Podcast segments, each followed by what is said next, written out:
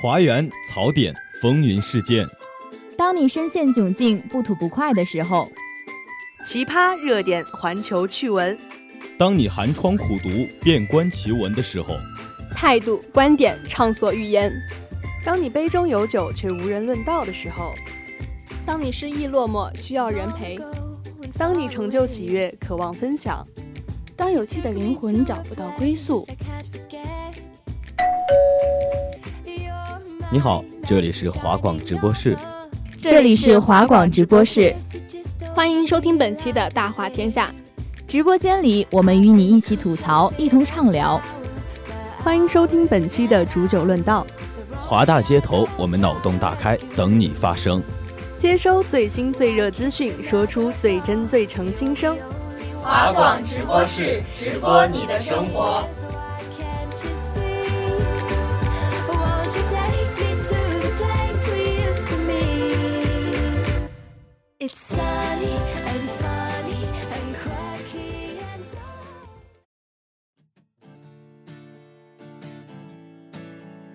Hello，大家好，欢迎收听今天的华广直播室《大话天下之饿的是肚子，吃的是套路》。我是主播不抖影，我是主播渔火。哎，今天这个标题可真是非常应景啊！我们这个点儿录节目就好饿啊！你这说的我也有点小馋了。不过正录节目呢，我们还是专业一点的好。说到吃的吧，你看最近的朋友圈真的都被嫩牛五方给霸占了，各种花式打卡配上怀旧的文案，让我也忍不住跟了一下风。哎，我记得嫩牛五方自从首次上市后啊，来来回回上架下架折腾了好几次，但是每一次回归都能掀起全民追捧的热潮，这还真是一个上上下下撩完就跑的小凡人精啊！我现在想到它里面的那个汁儿，我都流口水了，真的是我爱它爱的卑微。就像嫩牛五方二零一九的回归广告说的一样，走过最长的路是嫩牛五方的套路，这可都不用消费者来吐槽了，官方吐槽最为致命。而且你看，从限量加涨价，肯德基几乎是在亲口承认，对我们就是在饥饿营销。这种理直气壮的背后，真的是我们明知道套路，却争着抢着去掏钱消费。我还想再说一遍，我们爱的卑微。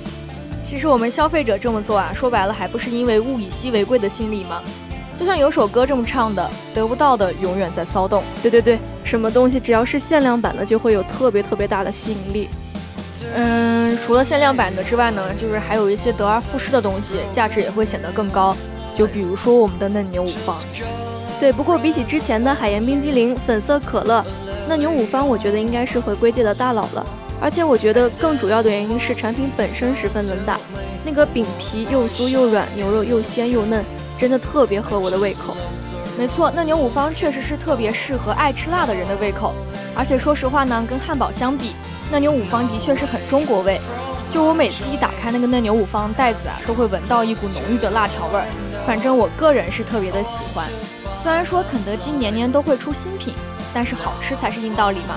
嫩牛五方始终拥有姓名，我觉得像嫩牛五方一样活着也挺幸福的，想出来就出来，想隐退就隐退，还能一直有人买单。说着说着，突然感觉好酸呀。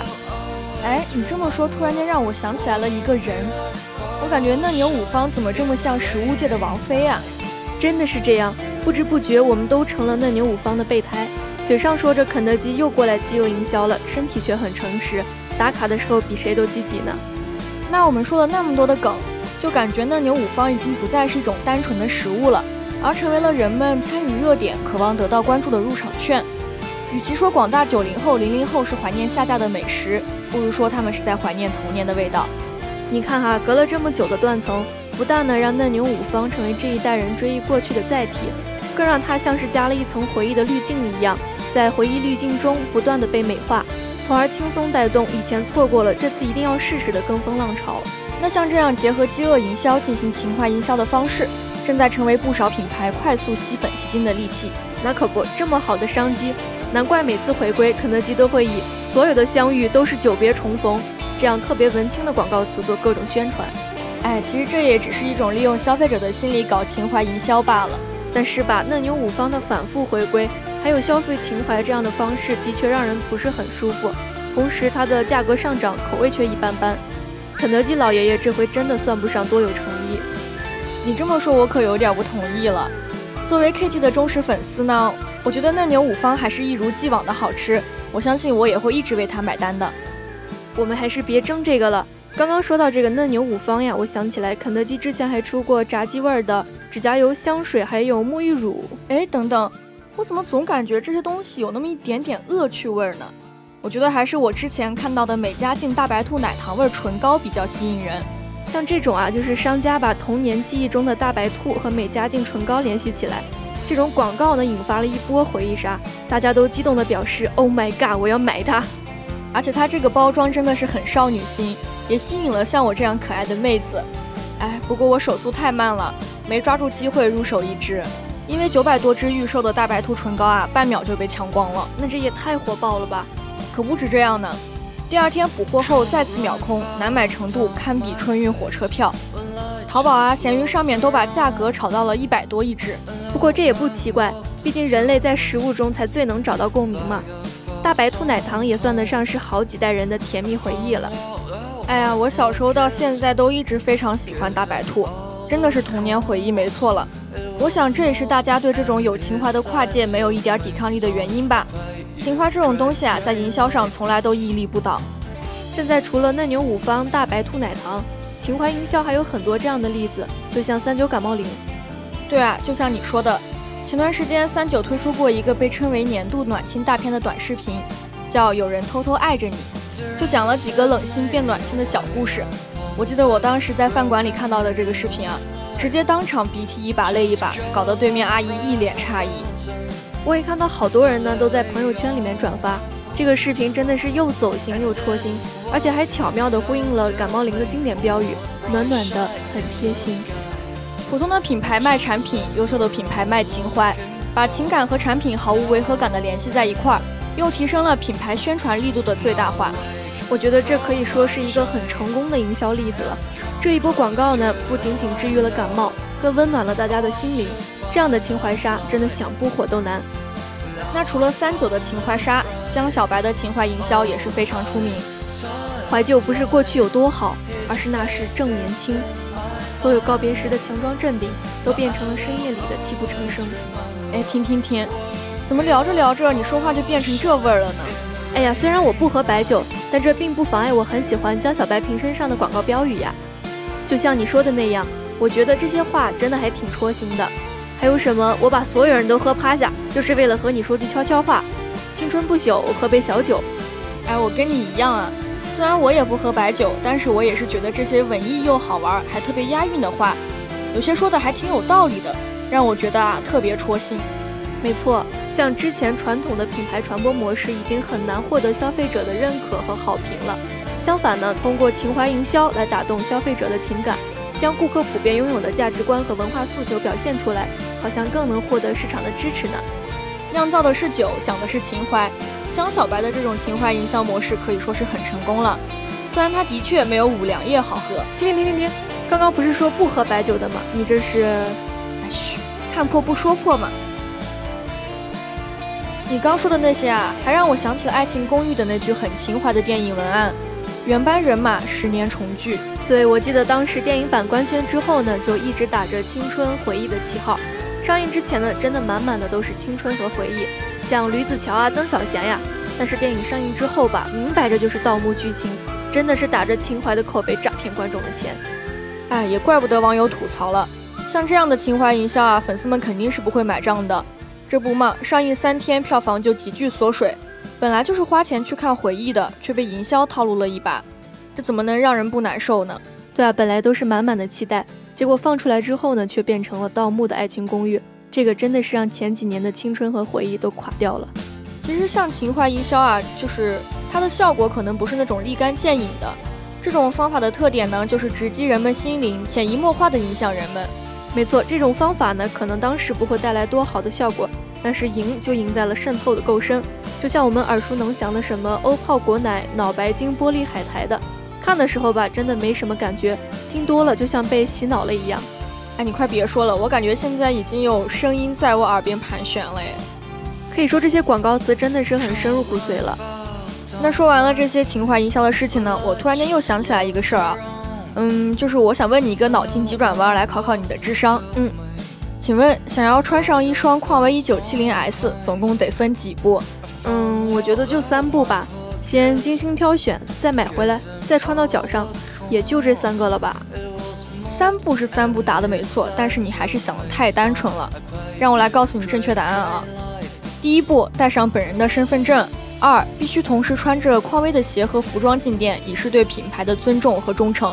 三，祈祷自己能成为万里挑一的幸运儿，被匡威的旗舰店选中，然后再祈祷，然后一直祈祷。这就很莫名其妙了呀！这不就跟把大象放进冰箱里，一直关门，一直关门，一直关不上门是一个道理吗？这可不是开玩笑啊！匡威某家旗舰店这个让人有些看不懂的骚操作。不久前出现在店门口的公示牌上，引起了大家的关注。网友甚至还制作出了一个非常好玩的表情包。那我们来演一下，我需要一双匡威，那你得穿着匡威来买。可是我没有匡威，那就去买啊！这就是我来这儿的原因啊！那你得穿着匡威来。我要怎样才能在没有匡威的情况下买一双匡威？穿着匡威来。哎，我们刚刚调侃虽调侃啊，这个匡威事件确实是引起了公众的极大不满。他们虽说是道歉了吧，但是从官方的道歉声明上来看，匡威只是说自己的鞋子太火，对没有满足所有消费者的订单表示歉意。这一行为让网友觉得像是在玩饥饿营销这一出。这份道歉不仅看上去有些敷衍，而且他们卖的这个基础款既不是联名款，也不是限量款，发售的这么火热，的确是不太现实。或许这只是公司为了营销的一场自导自演吧，结果却不小心翻了车，引起大家的不满。我们可以看到啊，很多商家使用饥饿营销这一万能大法的时候，往往会用限时限量等手段，促使消费者产生购买欲望，拉动产品销量和利润，甚至带动从众心理和跟风浪潮。对啊，像之前星巴克出的猫爪杯也是这样的营销手段，不过也就火了一时。哎，你说到这个猫爪杯啊，我想起来之前网上确实是火过那么一段时间，就是一杯难求的那种感觉。而且我还看到有一些视频是，就是有些人为了抢那么一个杯子，然后在店里面大打出手，也不知道真的还是假的。对啊，所以如果产品的营销方式过于华而不实的话，真的就会有损害品牌形象的危险。所以说嘛，饥饿也是要适度的，把孩子饿坏了不好，吃太饱了也不行，这个度得把握好，否则的话，这就会是一场注定失败的营销战略。哎，说了这么多，这年头想把产品卖出去，真不是件容易的事儿。突然庆幸自己当初没选市场营销方面的专业，高数和他一比，好像也没有那么难了。其实不管什么形式的营销，更多的还是要建立在自身产品的质量和一系列其他保障等等条件之下的。至少你的产品要充满诚意，别人才会买账，对吧？对啊，顾客可以接受你的产品瑕疵，但绝对不会接受你的感情欺骗的。所以真正的投入才最为重要。好了，聊了那么多的营销套路，我们不妨来看看有哪些不按套路出牌的奇葩事件吧。那接下来就让我们走进今天的奇葩天下事。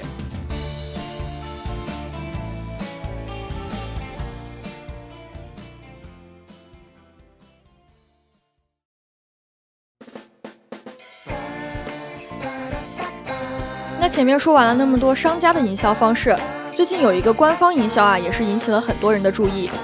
官方营销，这是怎么个奇怪的营销方式啊？事情是这样的啊，清明节前呢，济南历城区人民法院发布公告，拍卖手机号幺八六五三幺五五五五五，起拍价为一万一千两百五十元。四月八日十点开始拍卖，六小时后，该手机号拍到了三十五万两千六百五十元。最终结果呢，将在四月九号公布。我天，有钱就是任性哈！三十多万，这一个手机号是我好几年的花销啊！土豪的世界咱不懂吗？像我这种穷鬼啊，现在真的是穷的连个手机号都买不起了。而且我觉得他们这样把这个手机号就这么公布出来，难道不怕电话被打爆吗？啊，这个可能就轮不到我们关心了。我们前面讲的都是一些商家的营销，只是为了赚钱而已。而这个拍卖手机号呢，真的可能只是为了图点吉利罢了。之前呢，我们讲的是官方营销，而现在呢，一只加拿大柴犬也可以凭借它的艺术天赋来挣钱了。哎，这又是怎么一回事呢？那你听我跟你说啊，有一只六岁的加拿大柴犬呢，经过主人训练，会咬着画笔进行创作抽象画，而且它的作品已经卖出超过一百五十幅，大概赚了三万多块钱吧。就是这只狗呢，在网上吸引了大批的粉丝，现在呢，它的每幅画作大概可以卖二百五十块钱了。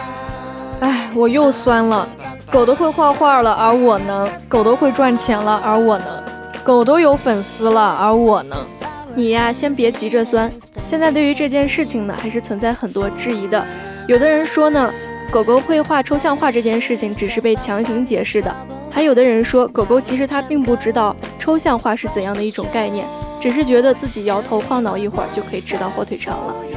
哎，其实想想这个画面还是蛮可爱的啊，因为其实柴柴本来就是挺可爱的，我就蛮喜欢的。然后他还会画画。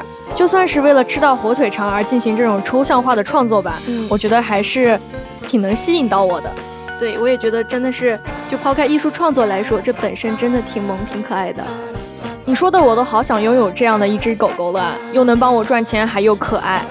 你呀，就是看见一个喜欢一个，看见一个就想要一个了。哎，你还别说，我真的是特别的喜欢狗，就是好像就是世界上所有的狗我都想要拥有。这不就是前几天有一只狗又吸引到了我的注意力？嗯，怎么呢？就是在广州的宠物嘉年华活动现场啊，一只混血吉娃娃引起了众人的围观。它的名字叫做 Toto，是吉娃娃混血黑包金的茶杯品种，会和主人击掌玩耍。因为呢体型娇小可爱，每次出门都被人围观，狗主人也是哭笑不得啊。就是这只狗本身就小嘛，头上就没有几根毛，然后现在被人摸的都已经秃头了，你知道吗？你说到这个秃头，我突然想起来，现在不是网上挺火的有一句话，就是当代大学生就是秃头的典范。现在这小狗狗怎么也这么可怜，变秃头了？我们都一样嘛，年纪轻轻就可爱绝顶了。真的，这狗狗这么可爱，我觉得它现在可以改名叫秃秃了。哎，其实狗主人也是蛮苦恼的，因为自己的狗狗被别人喜欢，其实本来是一件挺让人开心的事情。嗯，但是因为狗狗秃了嘛，被人摸的。所以现在这个狗主人就说已经准备买了生发液，然后希望它的毛能快点长出来。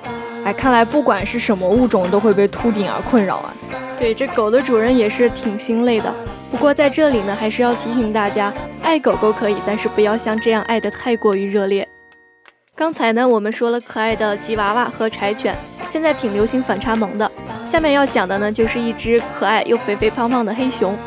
哎，你说黑熊肥肥胖胖这点我承认。你要说它可爱，我可就有点，嗯，毕竟黑熊可是一种凶猛的巨兽啊。可爱是真的挺可爱的，你听我说啊，是在大兴安岭北部有一个原始林区，里面就经常的会有一些野生动物。那有一只黑熊呢，饿了就会来管护站讨食吃。管理员说呢，从去年夏天开始，这只熊啊就天天来这儿吃东西，所以他们就将剩饭装盆到墙角。等这只熊来蹭饭吃，哎，这不就是把野生黑熊快养成家养宠物了吗？对啊，你说到宠物，我就突然想起来，管护员就曾经给他的家人们炫耀说：“你看，这只黑熊就是我们养的宠物，而且这只黑熊啊，还真的非常贪吃，哪怕是在它已经吃饱了转身离去的时候，管理员给它扔几个饺子，它会马上掉头回来，马上吃掉这些东西，真的是一心只有吃啊，怪不得长得这么肥胖呢。”那我觉得，其实说它是宠物也只是一种调侃吧。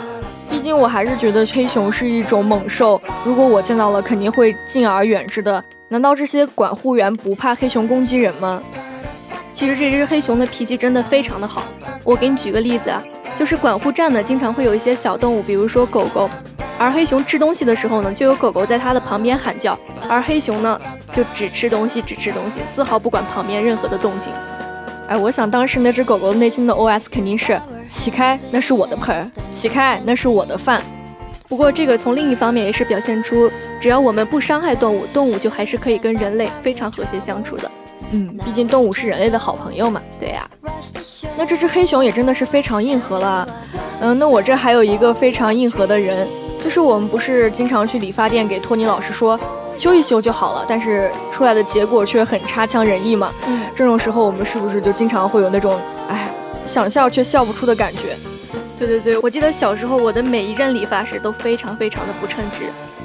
那这个非常硬核的顾客啊，做了我们一直想对托尼老师做的事情，就是说三月三十一日呢，重庆南岸，陈某理完发后对自己的新发型很不满意，随后呢和理发师发生了口头的争执。陈某进而开始动手对理发师进行推搡，并一把将理发师按在椅子上，用理发器在其头上一通乱踢后，才心满意足地离开了理发店。他最终不过还是被拘留了。等一等，你说的是有个人去理发，然后因为发型不满意，他把托尼老师的头发亲自给理了吗？对，没错，就是我刚刚说的嘛，做了我们一直想对托尼老师做却没有做出的事情。哇，这个人我想着真的是有点帅气，不过也是有点狠了。你看，最终还是因为他的鲁莽受到了应有的惩罚。所以说，我们想归想吧，嗯还是不要冲动行事了。像这种狼人也是不多了。老话说得好，冲动是魔鬼啊。那我们本期华广直播室《大话天下之饿的是肚子，吃的是套路》就要和大家说再见了。主播渔火不抖影，写采编木星机务黄少，感谢您的收听，我们下期再见。